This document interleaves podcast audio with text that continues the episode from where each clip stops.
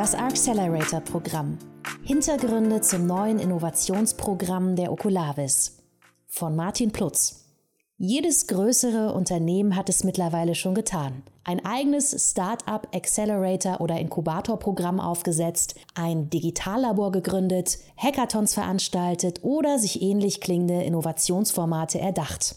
Das Ziel ist dabei immer gleich, digitale Innovationen ins eigene Unternehmen zu holen, um damit Prozesse oder Produkte zu digitalisieren und effizienter zu gestalten und auch ein Stück weit von den agilen Arbeitsweisen von Startups zu lernen.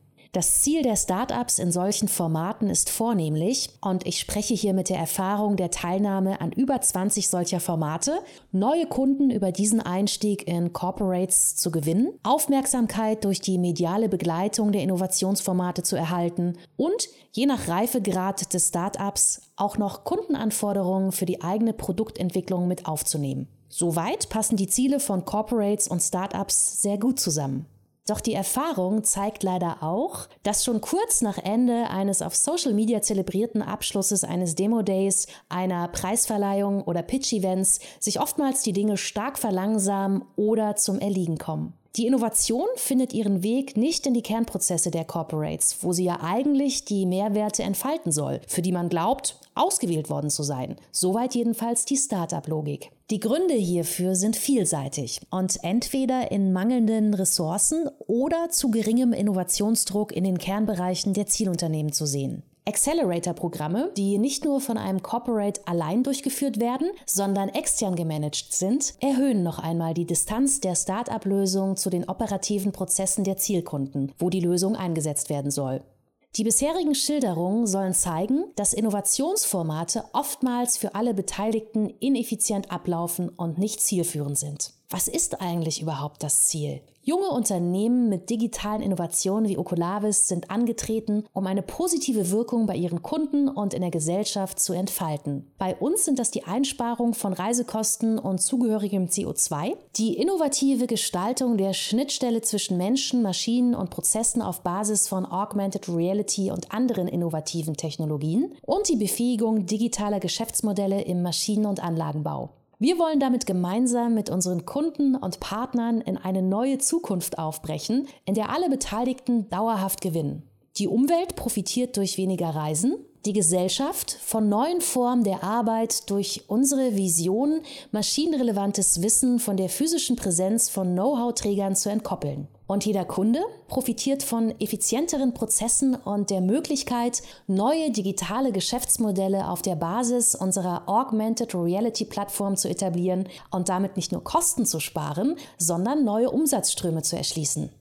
Was wir nicht brauchen, sind jene Innovationsformate, die für ein einzelnes oder einen Zusammenschluss weniger Unternehmen in einem aufwendigen Prozess innovative Lösungen scouten. Wir brauchen Innovationsformate, die die Wirkseite von Innovationen fokussieren und in denen die Beteiligten mitwirken, die direkt von der Innovation profitieren, sie technisch organisatorisch in ihre Prozesse implementieren und von dort in der eigenen Organisation und darüber hinaus skalieren, um die ökonomische ökonomischen und ökologischen Potenziale der Innovation in die Welt zu tragen.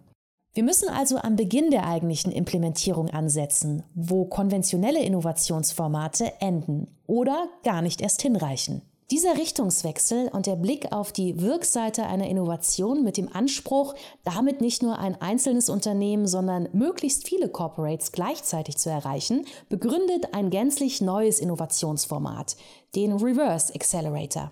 Auf Basis dieser Erfahrungen und Überlegungen haben wir das Konzept eines solchen umgekehrten Accelerators weiter detailliert und in ein Programm gegossen, um unserer Innovation mit ihren beabsichtigten positiven Effekten auf Wirtschaft, Gesellschaft und Umwelt eine noch größere Wirkung zu verleihen. Das Accelerator-Programm beinhaltet wie klassische Start-up-Acceleratoren auch einen Auswahlprozess, um auf Basis eines Benchmarkings Best Practices in der Umsetzung von Augmented Reality unterstützten Prozessen unter den teilnehmenden Corporates zu ermitteln. Der Benchmark-Ansatz, den wir gemeinsam mit dem Werkzeugmaschinenlabor der RWTH Aachen entwickeln, dient dabei der systematischen Identifikation von Erfolgsfaktoren bei der Implementierung von Use Cases. Wie üblich gibt es auch in unserem Reverse Accelerator Awards zu gewinnen. Und zwar Software- und Dienstleistungspakete im Wert von über 150.000 Euro.